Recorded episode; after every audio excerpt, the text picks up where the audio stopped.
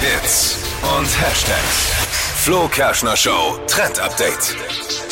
Die Skisaison und Snowboard-Saison ist schon im vollen Gange. Und äh, da brauchen wir natürlich auch die passende Frisur, nämlich geflochtene Zöpfe. Hat man ja meistens so beim Skifahren, zumindest als Frau, damit die Haare da nicht rumfliegen. Und diese geflochtenen Zöpfe, die können wir jetzt mitnehmen, auch in unseren Alltag. Ist nämlich gerade voll angesagt. Das sind Low Braids, also Zöpfe, die relativ weit unten anfangen und Ja, ja. gar nicht so weit oben sitzen. Im Sommer macht man ja alle Haare immer ganz weit hoch, dass Ja, man ja. nicht schützt. Und jetzt dürfen die Zöpfe wieder schön nach unten fallen. Low Braids. Ja. Hast du Super. heute Low Braids? Yes. Was für eine Haarlänge geht es?